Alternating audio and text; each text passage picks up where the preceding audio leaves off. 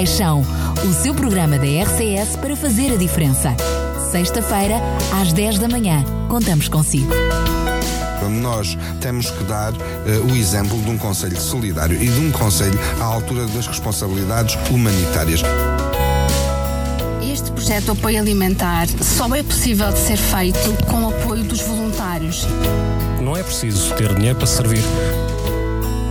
Constantemente as famílias nos procuram a pedir ajudas. Acima de tudo, dando-lhes amor, é o segredo de todas as coisas e servir os outros. É muito importante que a cada momento nós possamos saber onde estão as respostas. Mais compaixão, o seu programa da RCS para fazer a diferença. Já sabe, compaixão é todos os dias. São realmente muitas as respostas e foram muitas as iniciativas, sobretudo no mês passado, sobre a questão do mês de, do idoso. Surgiu, no entanto, aqui eh, alguma, uma questão que eu gostava de, de, aproveitar dentro desta área para perguntar, Sr. Vereador, que é, eh, temos precisamente alguns lares, temos eh, as nossas universidades séniores estado a fazer um, tra um, um, trabalho fantástico naquilo que é o apoio aos séniores, temos também a questão dos centros de dia, agora carece o nosso Conselho dos chamados centros de noite. É verdade que é uh, uma, um conceito mais recente, onde famílias, quando têm ao seu cuidado uh, séniores e que precisam de se ausentar por alguns dias, por um fim de semana, terem um centro de noite, ou seja, não apenas uma questão de um lar, mas uh, um centro de noite. Algo, foi pensado alguma coisa neste, dentro desta área? Tem sido, aliás, essa tem sido, digamos, a nossa preocupação e o impulso que damos ao nosso setor solidário solidário, que é no sentido de nós olharmos as várias respostas, as várias necessidades e uh, procurar encontrar outras soluções. E aquilo que nós temos constatado uh, é o seguinte: nós, aliás, estamos a fechar neste momento o caderno do, no âmbito do diagnóstico social dos uh, equipamentos sociais. Aliás, neste último, ontem tivemos o Conselho Local da Ação Social, já apresentamos, digamos, uma versão prévia deste caderno e que espero uh, o meu objetivo é que até ao final do ano esteja concluído o caderno do, do, do, dos equipamentos sociais. O que, é que, o que é que implica nós, ou qual é a importância de termos este caderno? É que este caderno tipifica tudo o que temos no Conselho, em todos os equipamentos e respostas sociais, desde a infância, passando pelos, pelos nossos séniores, uh, passando pelo apoio às, às famílias, o apoio aos imigrantes, o apoio a vítimas de violência doméstica, o apoio a pessoas com deficiência. Ou seja, no fundo, nós temos ali um mapa de todas as respostas respostas que temos no nosso município. E isto é muito importante. Porquê? Porque permite-nos ver quais são as respostas. Nós não temos nenhuma resposta, deve dizer, uh, que seja suficiente face às necessidades do nosso Conselho. Se formos falar de apoio domiciliário, não temos resposta suficiente. Se formos falar de lar, não temos resposta. Só para termos uma ideia. Por exemplo, lares, no nosso Conselho, nós temos neste momento 1.245 camas. Basta pensar que temos quase 57 mil idosos. Se destes 57 mil idosos, um dia, espero que não, mas venham a precisar que seja 5% de um lugar em lar, o mesmo é dizer que teríamos que mais que duplicar a resposta que temos hoje. E por isso é que é muito importante, e eu estou a fazer também, um, digamos, uma pressão muito uh, forte e firme junto do Sr. Ministro do Trabalho e da Solidariedade, para que nós tenhamos a abertura de outros programas como o Antigo Pares, no sentido de apoiarmos sim. a construção.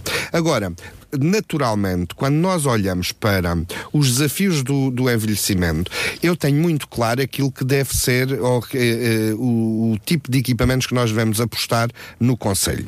Em primeiro lugar, eu entendo que nós devemos apostar na autonomização dos nossos séniores. O que o, o, que o mesmo é dizer que enquanto um dos nossos séniores puder manter-se em suas casas com a sua vida de forma autónoma, a aposta deve ser essa. Claro. É manter as pessoas no seu ambiente, manter manter as pessoas, uh, digamos, no seu contexto. E uh, uh, podemos ter aí que desenvolver a resposta do apoio domiciliário. E enquanto isto for possível, é a resposta que eu acho absolutamente adequada. Depois temos a resposta lar, que é para as situações em que as pessoas, já não podendo estar em causa, em casa, em casa. Também, também não precisam ainda de cuidados de saúde, porque é preciso ter atenção que os lares não respondem aos cuidados continuados de saúde. Para isso é que temos as unidades de cuidados continuados. E por isso temos aqui uma resposta intermédia, que é o lar, em que que as pessoas, quando necessitam, já não têm condições de estar em casa, necessitam de ter um apoio de outra natureza e podem, eh, digamos, eh, integrar a comunidade do, que reside no lar. Depois temos os, os, os, idosos que, não podendo estar em casa, também já não têm condições de saúde. E a resposta tem que ser manifestamente os cuidados continuados. Cuidados continuados esses que podem ser de média duração, até 90 dias, quando são situações ali transitórias, ou pode ser até de longa duração, que é enquanto uh, tal necessidade se mantiver. O que significa que esta é uma resposta complementar a quem está em casa e pode ter um período que está doente e precisa ir para cuidados continuados e regressar à sua casa, ou quem está num lar ter que sair para esta resposta. Mas aí a resposta ainda é muito mais escassa. Muito, muito mais escassa, mas estamos a apostar muito. Estamos a apostar muito e o Conselho de Sintra, eh, só para ter ideia, neste momento vai abrir o, o programa de apoio à criação de equipamentos de cuidados continuados.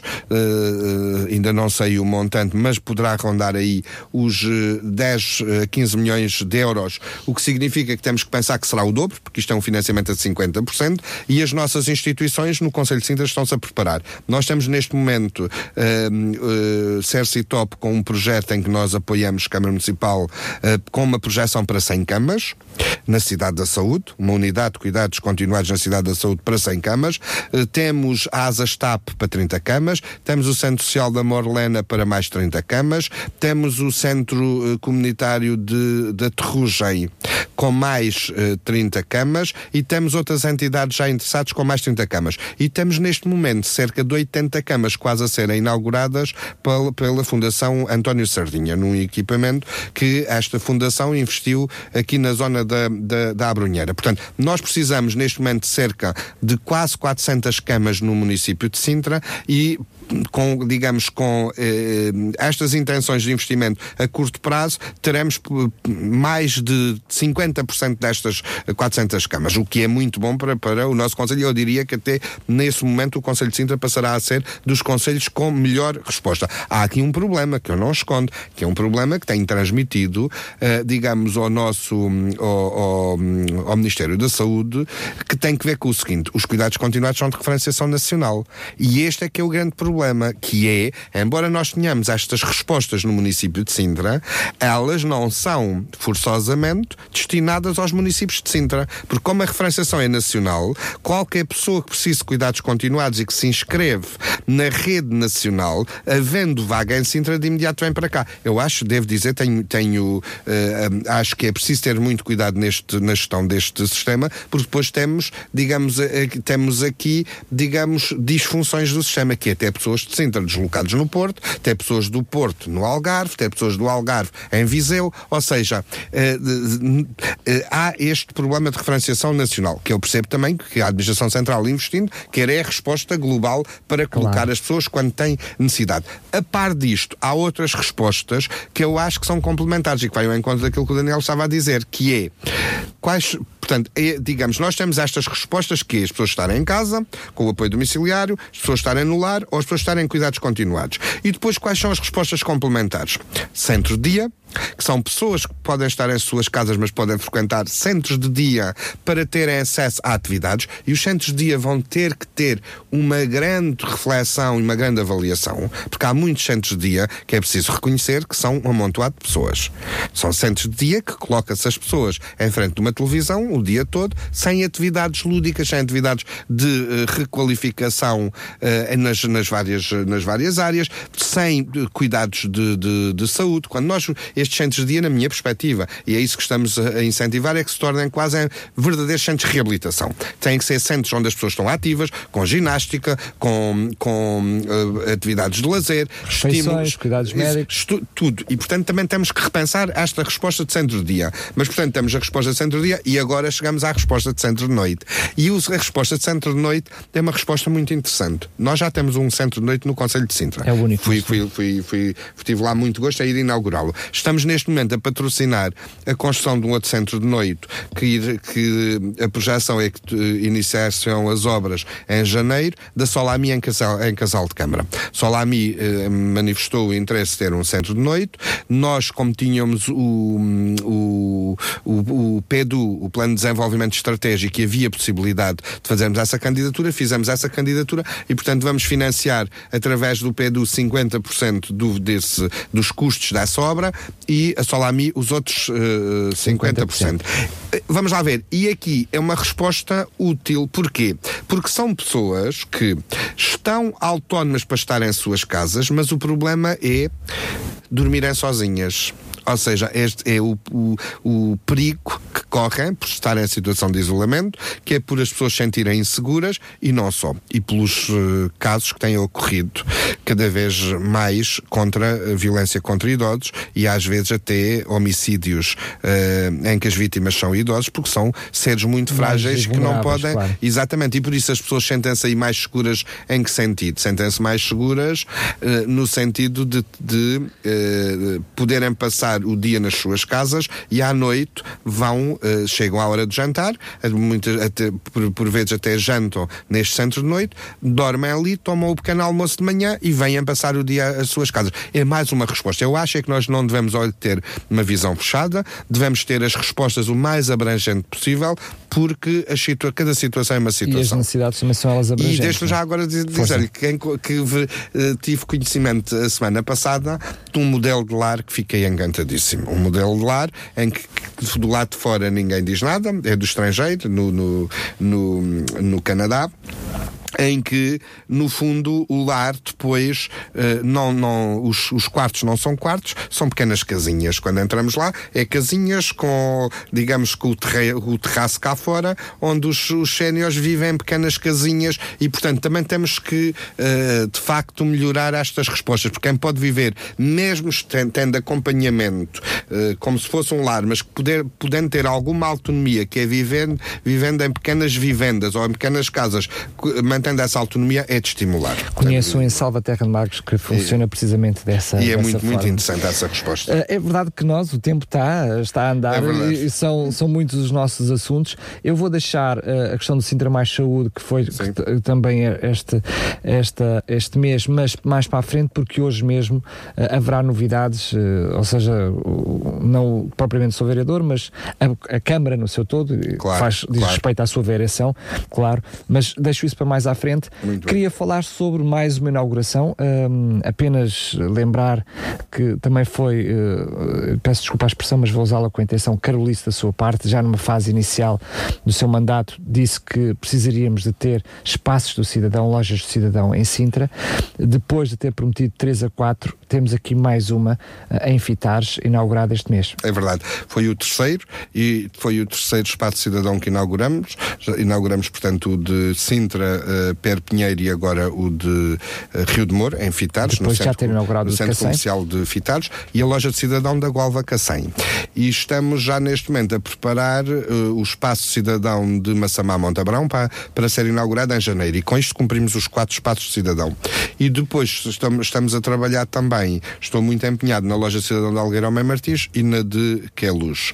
Uh, gostaria muito de inaugurar já no próximo ano, até junho, a de Algueiro Mãe Martins. A de Queluz é um bocadinho mais uh, será mais demorado, porque uh, é um processo que implicou obras no mercado de Queluz. No fundo, foi neste momento nós passamos os lojistas para o andar de cima, faz-se a decorrer as obras em baixo. Quando os lojistas passarem para baixo, a parte de cima entrará em obras para a loja de cidadão e, digamos, será aí, digamos, instalado este belíssimo serviço. E, portanto, e este... o município fica aqui com uma, com uma cobertura total. Sendo que depois, para além disto, ainda temos aquilo que nós chamamos uh, os gabinetes de apoio ao município, que uh, funcionam um dia na, na, Junta de Freguesia de uh, Casal de Câmara, na Junta de Freguesia de São João e Terrugem e na Junta de Freguesia de Colares. E a minha ideia, já agora, também é o seguinte: é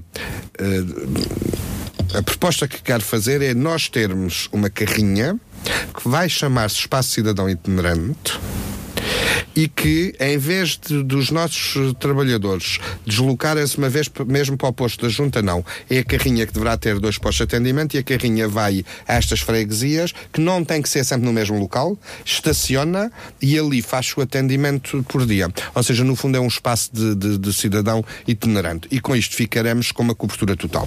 Este de Rio de Moro, só para ter ideia, ele, ele fizemos a inauguração no dia 19 de, de outubro, portanto há 15 dias praticamente, um, e a verdade é que nós neste momento já estamos com mais de 100 atendimentos dia.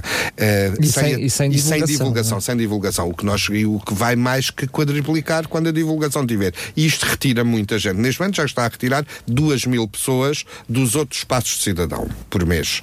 Mas nós pensamos retirar 10 a 15 mil pessoas por, por mês.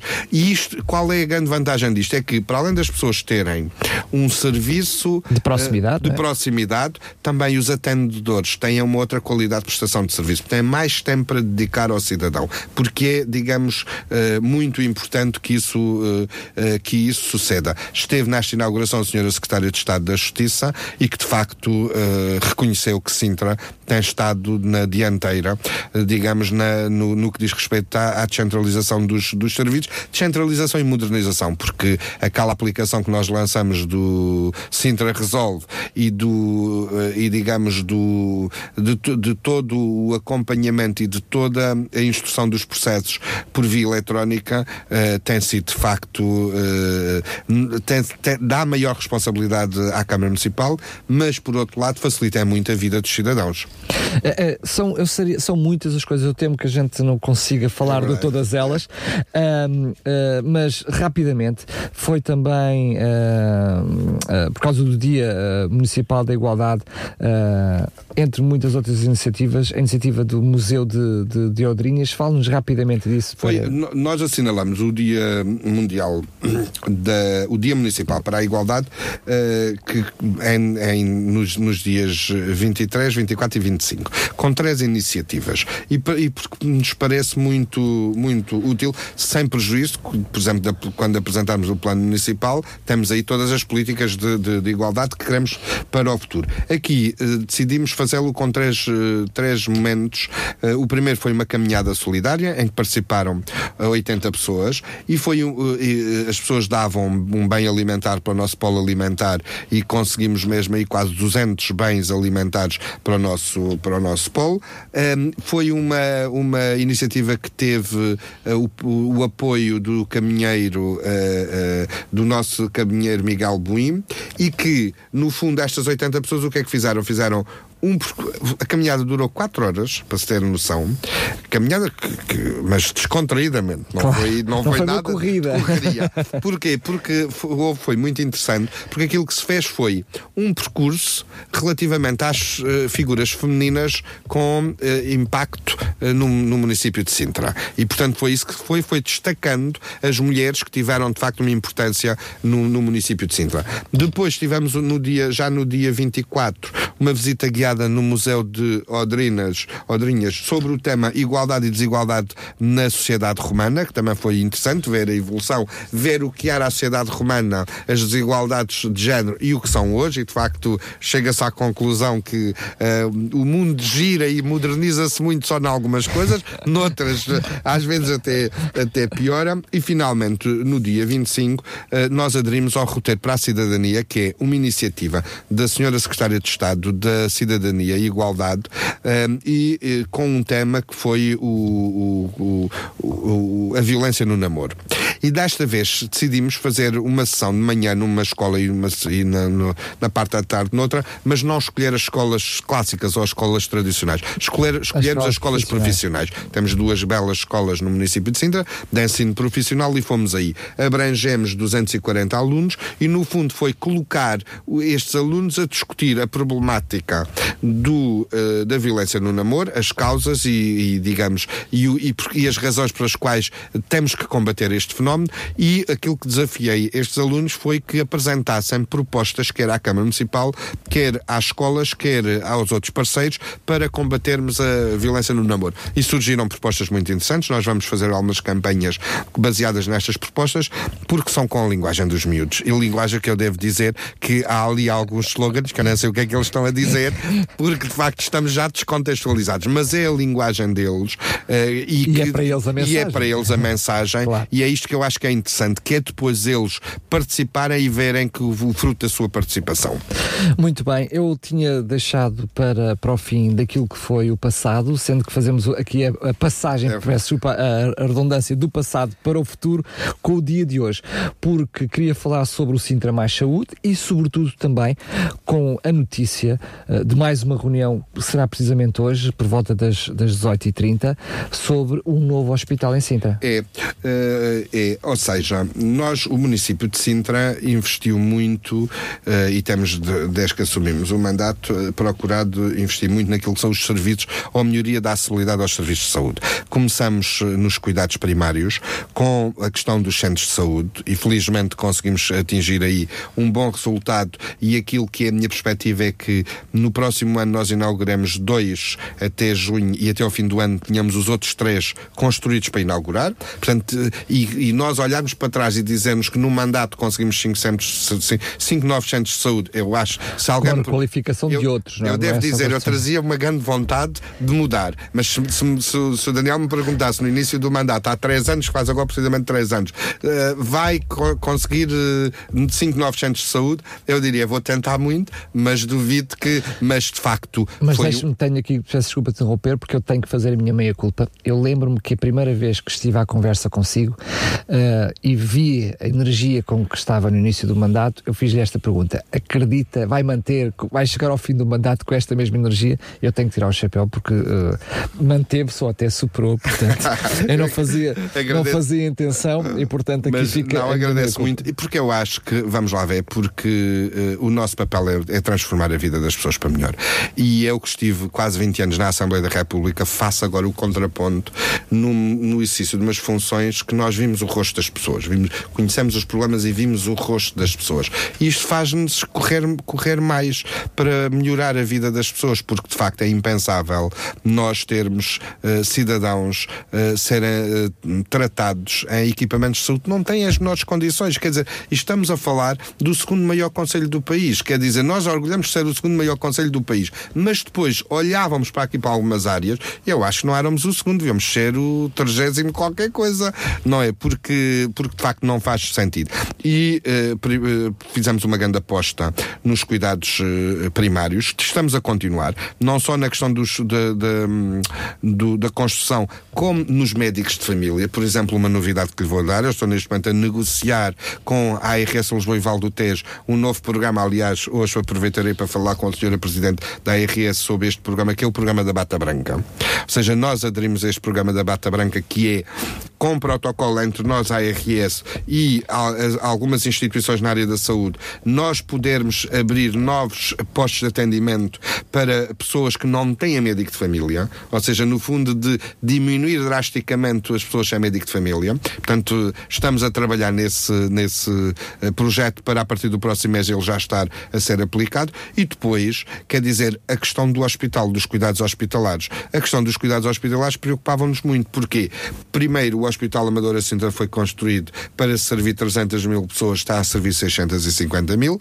É um hospital que não consegue responder e toda a gente que reconhece, quer o Ministério, quer nós, quer a administração do hospital, quer os utentes, quer os representantes das associações representantes dos utentes, reconhecem que o hospital não tem capacidade de resposta. Aliás, por não ter capacidade de resposta, tem vindo a perder importância e influência ao longo do tempo. Aliás, tem vindo a perder especialidades, porque como não responde, quer dizer qual é a resposta que depois se encontra. Ah, esta especialidade, olha, vai para Lisboa. Aquela especialidade, olha, vai para Cascais. Ou seja, vai-se também, de algum modo, fazendo com que este hospital, que era um hospital de referência e de grande importância, venha a perder, digamos, uh, o, o seu papel. E o perder o papel é preciso ter noção disto. É que com as especialidades vai o financiamento. Ou seja, este hospital, ao perder especialidades, perde financiamento.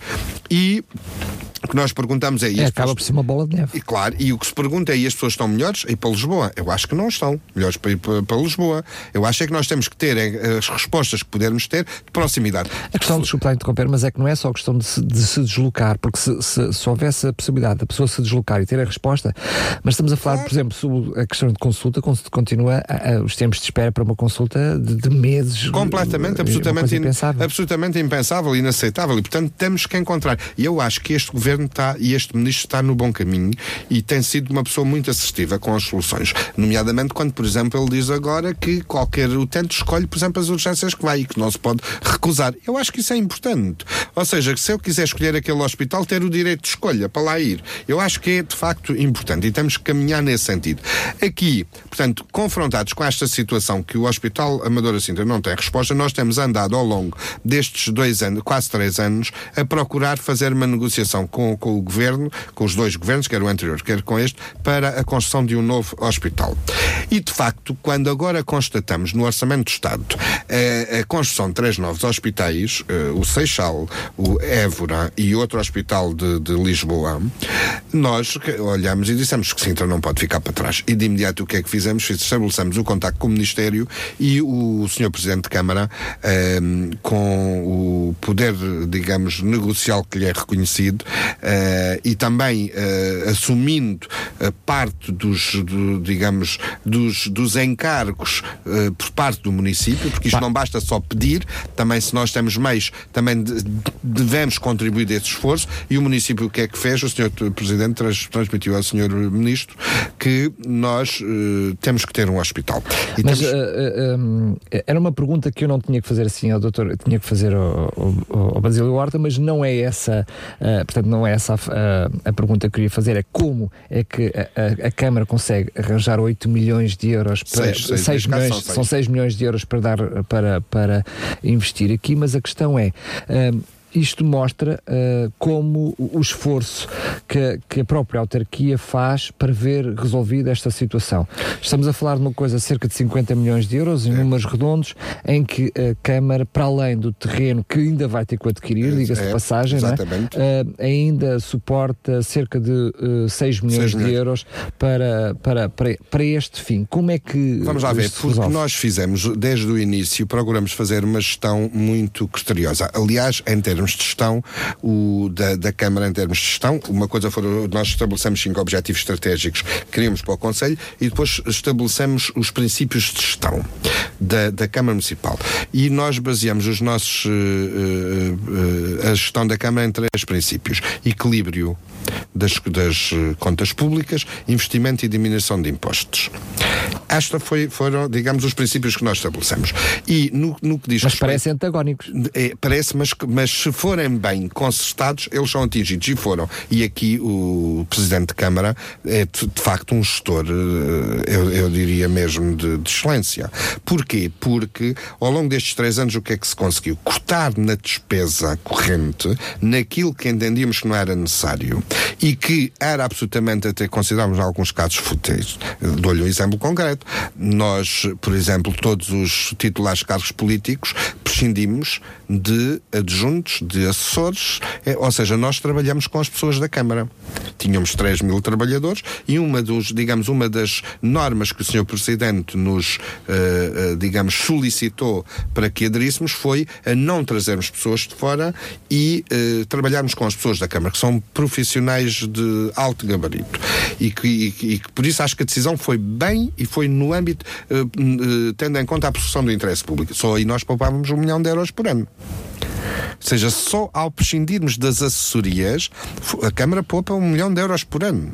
Mas a verdade é que todos os anos, sobretudo naquilo que tem a ver com a ação social, tem, havido um aumento tem de, havido, de tem havido. financeiro. Agora, como, co- de, onde é que veio, de onde é que veio, digamos, o resto? Nós cortamos na despesa, em média, 30%. Ou seja, também beneficiamos, verdade seja dita, do facto de o mercado estar numa situação, digamos, eh, de baixa e quando nós, por exemplo, lançamos um, um concurso ou uma empreitada, um exemplo concreto, eh, o Centro de Saúde de Queluz. O Centro de Saúde de Queluz foi o, o- lançado por um milhão e meio de euros. Foi adjudicado por um milhão e cem mil. Ou seja, há um corte na nós temos uh, a projeção da despesa e depois tem havido um corte, de facto, porque o mercado hoje está, digamos, a preços mais baixos. Temos, temos naturalmente beneficiado. Para além disso, o que, é que, o que é que se fez? Por exemplo, só o facto de nós termos pago a dívida da Cacém Polis porque, porque vamos lá ver, o investimento é como o Sr. Presidente diz, faz de duas formas. Ou nós poupamos e angariamos as verbas para investir, ou então fazemos dívida. E esta Câmara não quer dívida. Nós, quando chegamos, tínhamos uma dívida enorme. Neste momento, só para ter uma ideia, nós no final deste ano ficamos com uma dívida na ordem dos 11 milhões de euros, que não é nada. Repungo. Nós Sim, já pagamos, nós já pagamos em, em, perto de 70 milhões de euros de dívida nestes três anos. E cara, a dívida não foi feita por nós, foi feita por executivos anteriores, mas é da Câmara. e pagámos-la. Por exemplo, a última que pagamos foi a do Cacém Polis, 30 milhões de euros de uma vez fizemos esse pagamento uh, dessa dívida. Mas Só, que aí ao, vai ter, vai ter contrapartidas. Estes, ao, claro, ao pagarmos estes 30 milhões, o que é que poupamos? 4 milhões de euros por ano que está caro do serviço da dívida. Ou seja, todos os anos estamos a ter mais 4 milhões disponíveis e, portanto, houve aqui uma gestão muito, muito, eu diria, uma, uma gestão muito criteriosa, uma gestão muito rigorosa, não deixarmos de fazer nada do que tínhamos que fazer, pelo contrário, fizemos, consideramos que ainda fazemos bastante mais, é o caso uh, embora eu, eu, seja um caso um bocadinho uh, à margem, porque. Uh, é o mais gastador. Sou, sou, do, sou, dos que tenho aumentado. Agora, a verdade é que eu, quando cheguei, tinha seis programas, não é? E neste momento temos 33 programas para, para responder e às. Com aumento de alguns já existentes. Exatamente, com e com aumento, com formulação e, e, aumento. E, portanto, nós procuramos fazer isto e depois ter estas verbas para investir. Neste momento, só para, o Daniel ter uh, noção, nós temos 71 milhões de euros de poupança para investimento. E, portanto, por isso é que quando nos perguntam, então, mas tem o dinheiro no banco para quê? É para estes investimentos. É para investir, de facto, naquilo que é necessário. Ou seja, não dar o subsídio por dar o subsídio, não, eh, se pudermos pagar pelas mesmas coisas 30% menos, é pagar eh, 30% menos.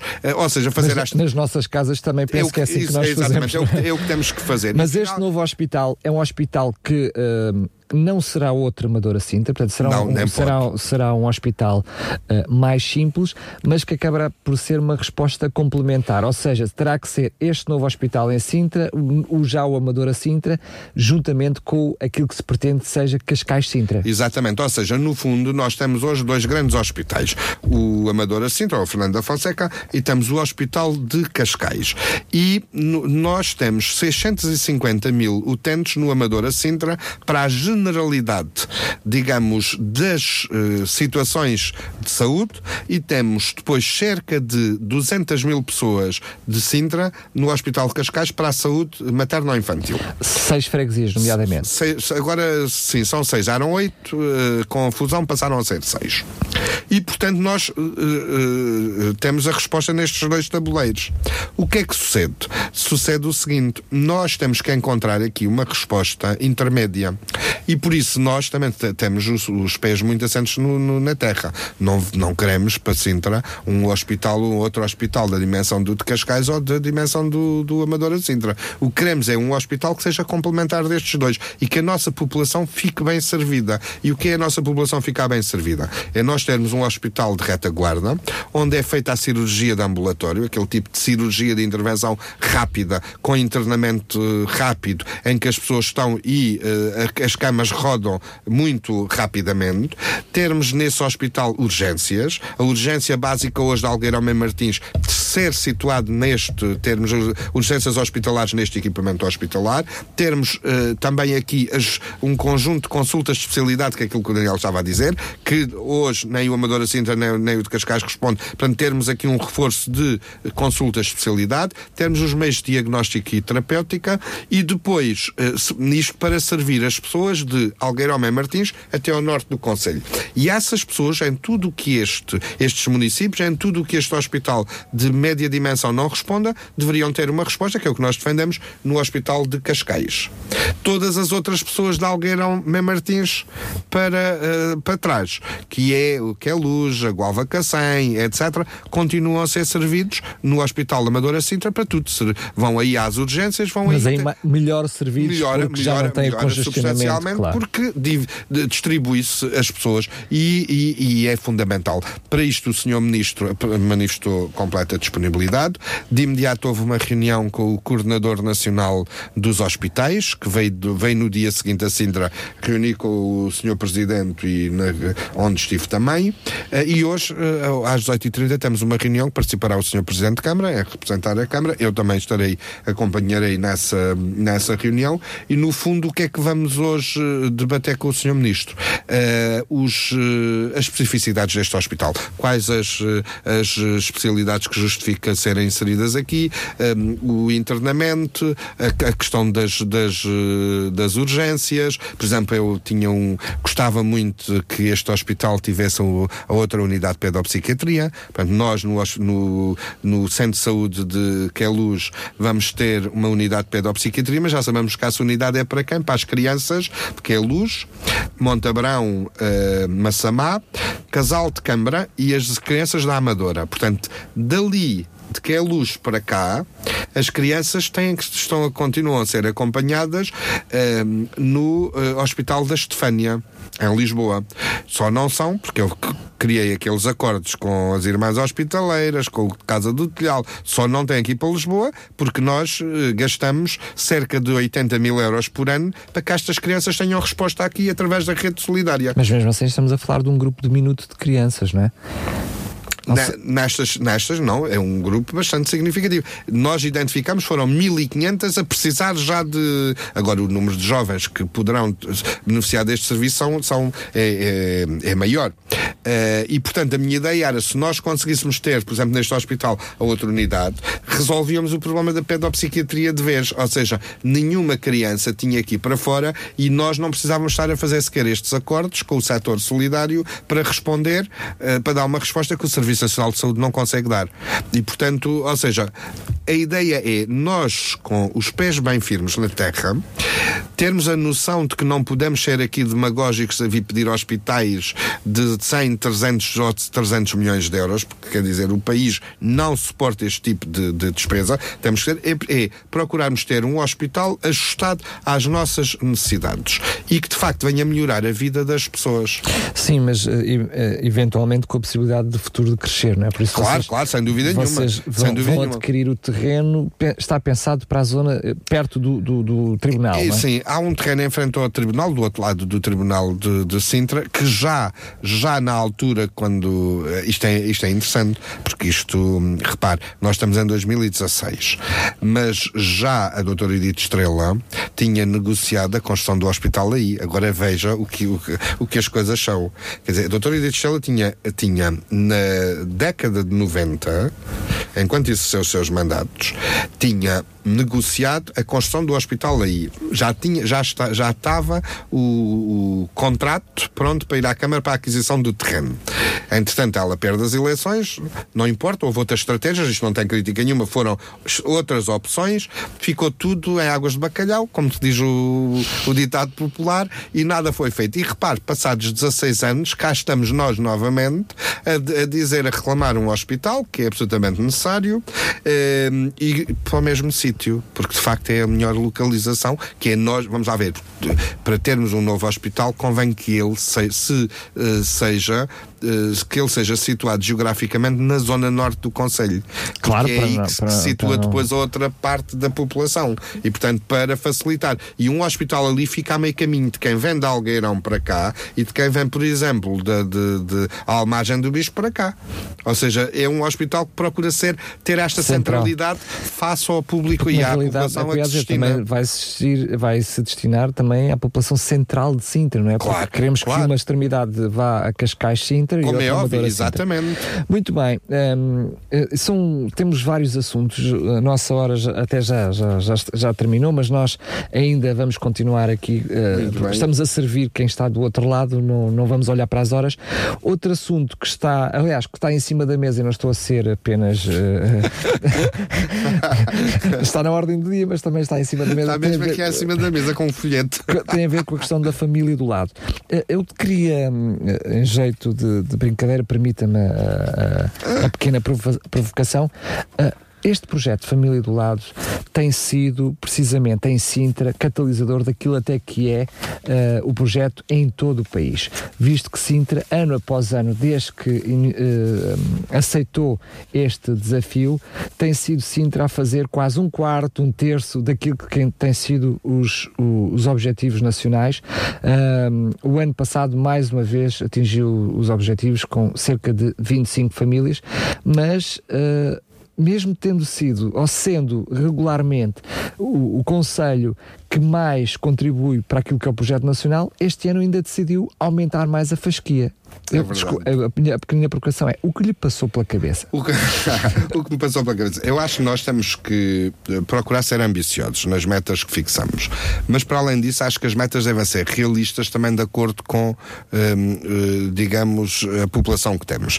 E nós hoje somos o Conselho número um em uh, número de imigrantes. E este, este projeto, A Família do Lado, hum, é um projeto que visa, sobretudo, estabelecer aqui mecanismos de aproximação entre as famílias de imigrantes e as famílias do país de acolhimento. É um, é um projeto transnacional, não é um projeto português. Ele em Portugal é uh, coordenado pelo Alto Comissariado para, para as Migrações, que pede naturalmente a ajuda aos municípios para que ele possa ser um, incrementado. Ora, sendo o município de Sintra o município com maior número de imigrantes, neste momento perto dos 34 mil, com mais de 30 nacionalidades, uh, sendo este um projeto que, que é sobretudo virado para uh, a inter-relação entre imigrantes e famílias nacionais. Eh, eu acho que uh, temos que procurar ser ambiciosos e não só. Uh, e ajudar o Alto Comissariado das Migrações. Porque o Alto Comissariado das Migrações, disse-me o senhor Alto Comissário, que teve, fixou o grande objetivo de sermos o país com maior número de encontros. e daí, quer dizer, nós também poder darmos este contributo ao senhor Alto Comissário para que o país possa. Posso dizer que, pelo menos no que a Sintra diz respeito, tem mais que cumprido. Sintra sim, tem Sintra, feito um quarto sim, praticamente. Sintra tem feito um quarto. Aliás, o ano passado, eu tenho aqui os dados, o ano passado nós fizemos, eh, contamos com 52 famílias, com 26 encontros e envolvemos 224 pessoas nestes, eh, nestes, nestes encontros. 117 eh, imigrantes, 81 famílias nacionais e 26 assistentes. Isto tudo num conjunto de 11 nacionalidades. Ora, nós temos 30 nacionalidades, mais de 30 nacionalidades, só envolvemos 11. Ainda, ainda, temos aqui é alguma margem. Ainda, ainda temos alguma margem. E uh, justiça seja feita. Sobretudo no, no, no, ano transato, nos dois anos transatos, porque nós aderimos há dois anos. Este, este processo tem sido um êxito para o município de Sintra. Isto deve-se não à Câmara, deve-se sobretudo aos nossos parceiros, aos nossos parceiros entre os quais aqui a Rádio Sintra. Porque a rádio tem dado aqui um contributo de inestimável valor para a divulgação do programa e ajudar-nos, digamos, a, a atingir estas metas e estes uh, objetivos. Uh, e eu este ano já, já tivemos uma reunião com os nossos parceiros e apelei àqueles que se envolveram menos para este ano se envolverem mais. Aos que já se tinham envolvido, o mesmo grau de envolvimento. Aos que se envolveram pouco, envolveram-se um bocadinho mais. E nessa perspectiva estou convencido que nós uh, conseguiremos atingir este objetivo. Tenho também, também determinei que os nossos serviços, ao nível dos bairros sociais, nós temos mais de 10 bairros sociais, também se faça muita divulgação do programa e que o programa possa, digamos, uh, atingir estes, estes uh, objetivos. Porque é um programa que eu, eu acho que é uma medida, para além do impacto que ela tem, eu acho que é uma medida, uma medida bonita. Que é, no, no, no fundo, nós aceitarmos, nós, família nacional, aceitarmos dar um almoço a uma família imigrante. Ou seja, ou recebemos a nossa casa, recebemos a nossa casa a essa família ou nós deslocarmos à casa da, da, da, família imigrante. Só que muitas vezes as pessoas olham para estes tipos de programas como sendo um programa institucional e neste caso não é. Não é. É um é. programa é. de famílias para famílias, ou seja, qualquer família que nos está a ouvir neste preciso momento posso dizer, mas por que não eu, eh, no dia 27, já no dia 27 Já deste dia 27. mês, ter a oportunidade de receber na minha casa uma família ah, de uma outra comunidade para conhecer os seus hábitos, os seus costumes e dar a conhecer também as tradições portuguesas. Sendo que isto é sempre feito com alguém que acompanha. É? É, cada família tem um assistente, é preciso ter, ter- dar nota que as famílias nunca se irão conhecer até ao dia do, do encontro, portanto, a seleção é feita eh, pelo, eh, pela organização e pelo assistente. O assistente acompanha quer a família que recebe, quer a família que se desloca. No dia, o assistente participa também dessa, Dessa refeição. dessa refeição e, portanto, o assistente aqui é uma peça muito importante neste, no- na concretização deste, deste encontro. projeto. E, eh, sobretudo, quer dizer, as pessoas e as famílias têm curiosidade de conhecer outra cultura. E até do ponto de vista gastronómico, eu acho que é uma, uma digamos, uma experiência muitíssimo. eh, E às vezes são vizinhos ali muito do lado, não é? interessantes e não são se vizinhos. Eu costumo dizer, eu, tenho, eu, eu gosto muito deste programa, porque este programa ele foi criado numa lógica de bairro. E, é, e eu, eu gosto deste tipo de, de medidas, porque eu tenho apostado muito naquilo que são as redes de proximidade. Ou seja, por exemplo, o condomínio solidário é um dos outros exemplos. Eu, por exemplo, choca-me como é que eu sou capaz de ir, eh, eu outra pessoa somos capazes de ir a um supermercado e há, por exemplo, um peditório de alimentos eh, e nós compramos os alimentos e damos à instituição para distribuir a uma família que nós não conhecemos. E depois somos capazes de viver no nosso prédio, com famílias a viver no nosso andar, por cima ou por baixo, a passar as necessidades e nós convivemos pacificamente com esta situação. Não faz sentido. Não faz absolutamente sentido nenhum. Nós temos que ter estas redes de proximidade, nós temos que aprender a cuidar uns dos outros. Esse é o, melhor- o grande desafio que eu acho que nós estamos para frente. No nosso prédio, cuidarmos dos nossos idosos, cuidar dos nossos deficientes, ajudar os nossos vizinhos. Isto é fundamental e se nós conseguirmos fazer isto e, expandir isto, disseminar esta prática, temos conselhos muito mais inclusivos e temos eh, conselhos muito, mais solidários e por isso eu gosto muito desta, desta medida. Porquê? Porque ela convoca, de facto, esta relação entre pessoas que vivem no mesmo bairro e porventura até no mesmo prédio. Nunca saberão se, se os, vizinhos, os vizinhos que vão receber são, por exemplo, os vizinhos da frente, se forem de uma família estrangeira. E, portanto, eu acho que é um grande desafio. Mas para além de um desafio, é uma oportunidade. Uma oportunidade de fazer alguma coisa diferente e uma oportunidade de fazer alguma coisa diferente, eh, sobretudo na perspectiva da integração dos eh, nossos eh, imigrantes. Porque nós temos o dever de ser solidários. Eu ouço muitas vezes as pessoas dizerem, eh, independentemente da, da religião que professam, porque as religiões têm um conjunto de princípios que eu acho que são centrais para todos, que sobretudo a distinção entre o bem e o mal. Eu acho que está presente essa ideia, está presente em, todo, em, em todos os credos religiosos. E, e- e- portanto, eh, eu acho e vejo muitas vezes eh, as comunidades e as pessoas crentes envolverem-se pouco. E temos que nos envolver mais. Nós temos que passar da, da- da teoria à prática e temos que ser co- coerentes com, com, e ajudar, e ajudar os outros. E às vezes é, custa tão pouco. Eh, coisas que, que eu acho que dizer dar um bom dia ao vizinho com quem nos cruzamos, etc. Quer dizer, isso não custa absolutamente muitas vezes nessas comunidades têm precisamente várias pessoas de culturas diferentes, de países diferentes. É verdade. Que até, eh, infelizmente, mesmo pertencendo a uma mesma comunidade, sem É verdade, é verdade. Mas isto faz-me lembrar aqui outra coisa que eu gostaria de falar, e penso se calhar para terminar, eh, que gostaria de, de falar e que tem que ver com. Primeiro, deixar aqui um grande apelo, agradecer à rádio o, todo o papel que tem tido neste programa e nos, na divulgação dos, de- de- das nossas medidas. E este em particular tem um envolvimento muito, digamos, eh, muito profundo. Eh, e, e, portanto, deixar aqui o repto para as pessoas participarem. E aquilo que acabo de dizer também me convoca para outra, para outra questão. Tem que ver com os refugiados. Eh, e a- a- esta questão que eu dizia há pouco, entre a teoria e a prática, entre o que deve ser e o que devemos fazer. Ah, Desculpa, vai falar sobre a questão do arrendamento? Sim. Então, dê-me só Muito fazer bem. uma pausazinha. Já falamos sobre a questão do arrendamento. Muito bem. Ainda a questão da, ah, da família do lado, só dizer que a Câmara não se envolveu apenas e tão só com ah, a divulgação e promoção junto dos seus parceiros sociais, como também, mais uma vez, se predispõe a, a oferecer um cabaz a cada família que for acolhedora, não é? É, é, é porque nós, nós entendemos que esse é um contributo que devemos dar também para estimular ainda mais a adesão a este, a este programa e para também ser um incentivo para as famílias que muitas vezes dizem, ah, eu gostava de receber uma, gostava de receber uma família estrangeira, ou família de imigrantes diz, eu gostava de receber uma família de, nacional, mas uh, isto é um grande peso financeiro, um, um almoço, vem a família, pode vir o pai, a mãe, os filhos, às vezes os avós, e portanto isto é um grande peso. E então, naturalmente, que aquilo que nós decidimos foi cada um do, de, das famílias que recebe, é-lhe atribuído um cabaz, é um cabaz com um conjunto de bens essenciais, essenciais. Não tem que ver com, com a própria comida que vão fazer, porque isso depende, porque aqui o objetivo também é mostrar à outra família uh, uh, uh, os aspectos gastronómicos do seu país. E, portanto, não, não, não, não terá lá o caril, nem terá lá, digamos, o açafrão, aquelas coisas, mas tem é um cabaz, digamos, base, com o arroz, com massa, com. com Apenas uma ajuda ou, simbólica seja, para, e, para que não seja a questão financeira. Exatamente, que seja, de... que seja inibidora das Muito pessoas bem. participarem. E Agora, cá esperamos que se inscrevam, pode ser através aqui da rádio. Pode ser. Pode ser junto dos nossos uh, serviços de ação social.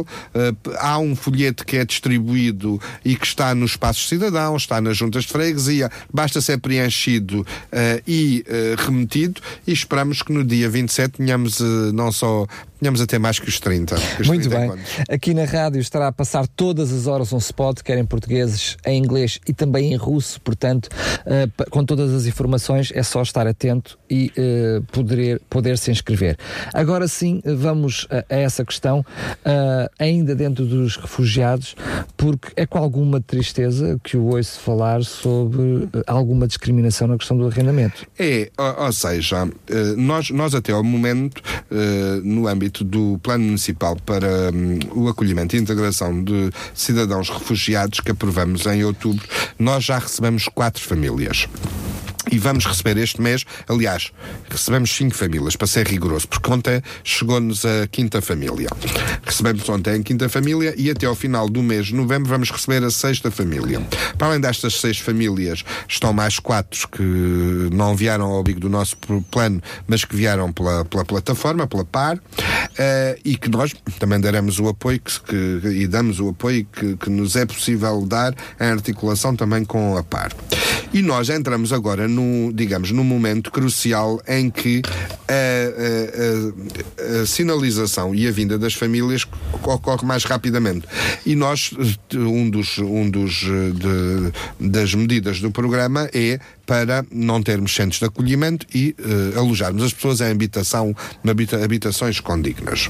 E para isso recorremos um, ao arrendamento, ou seja, a própria Câmara, o, o nosso uh, fundo, uh, criamos um fundo de 500 mil euros para apoiar a vinda dos, dos, dos refugiados e nós comparticipamos até o Conselho Português de Refugiados nos arrendamentos para que estas pessoas venham até poder ter o período de, digamos, autonomização. Cerca de dois anos, mais ou menos. É, é dois anos, oito meses, podendo ser depois um bocadinho mais alargado. Sendo que nós, para, para a questão do arrendamento, uh, eu pedi algumas parcerias com duas imobiliárias que têm sido parceiros excelentes, mas parceiros uh, excelentes mesmo. E uh, essa, sempre que nós temos uma família a chegar, nós falamos é, é a ERA e a Remax, as duas que são as, digamos, as duas grandes, sim, as sim. grandes imobiliárias imobiliários que têm tido aqui um papel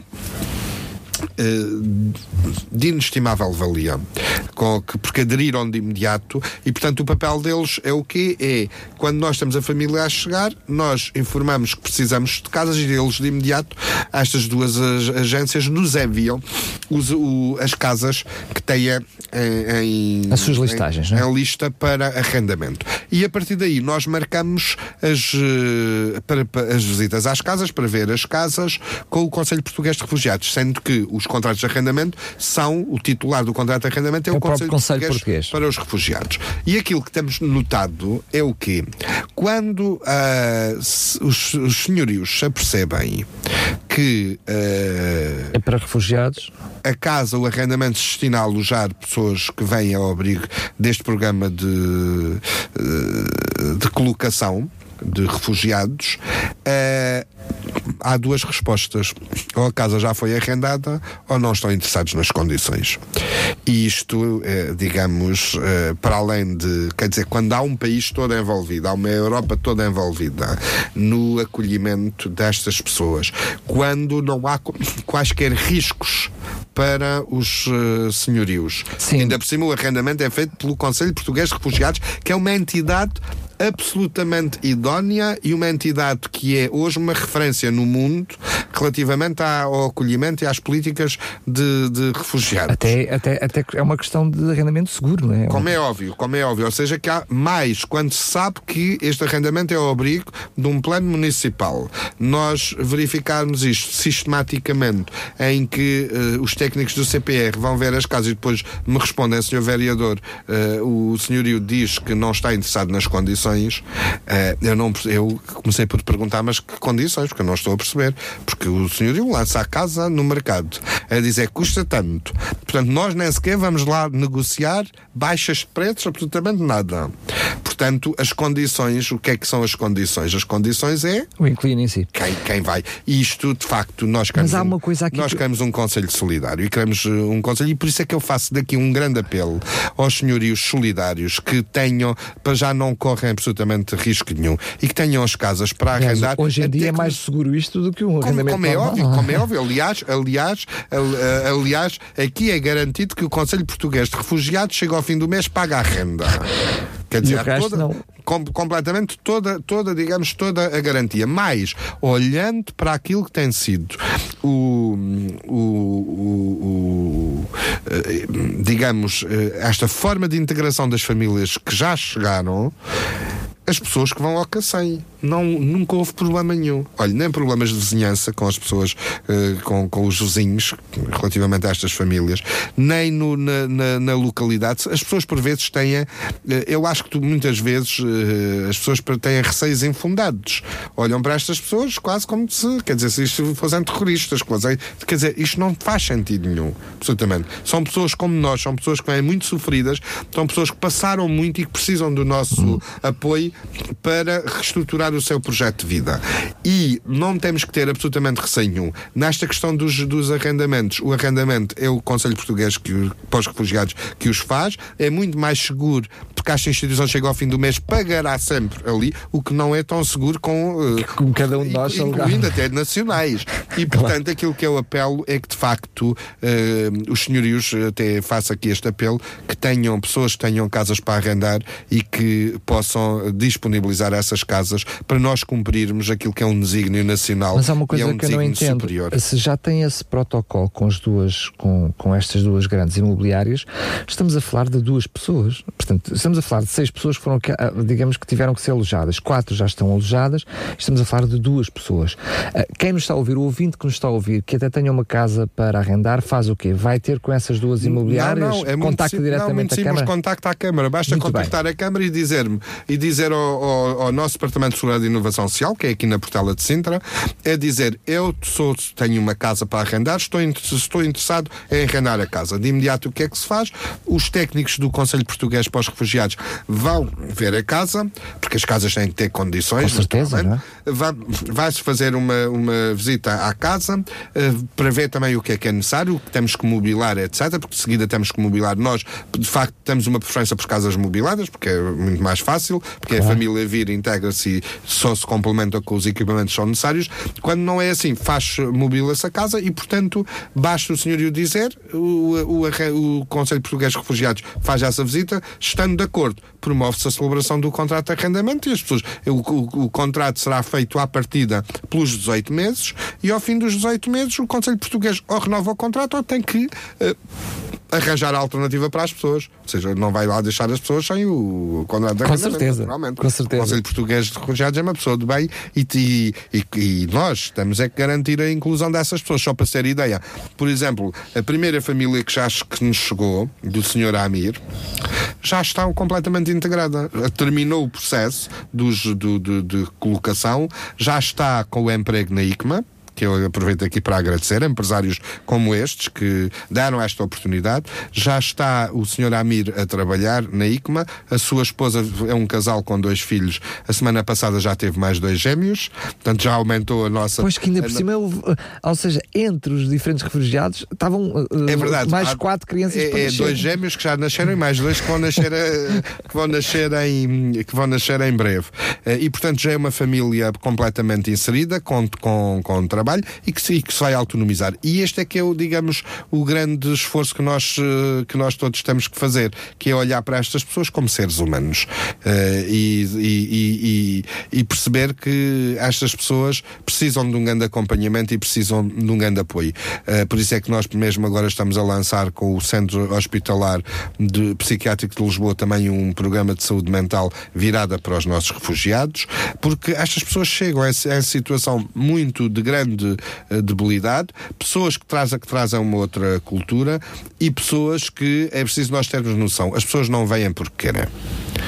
As pessoas foram arrancadas dos seus países. As pessoas foram escorraçadas, foram perseguidas, teve com, com alguém, com, com familiares assassinados e as pessoas vêm e, portanto, o, o- e mais, eh, eu acho que a partir do momento em que o Estado português diz venham, nós temos o dever coletivo de os receber bem. Porque isto é uma, uma responsabilidade de todos nós. É também o. É uma questão de também, cidadania. É uma questão de cidadania e é também o, digamos, eh, a imagem e é também o contributo que o nosso país pode dar. E aqui é, é aquilo que, se, que, que eu digo às pessoas é que o contributo que nós podemos dar também parte de cada um. Muito bem.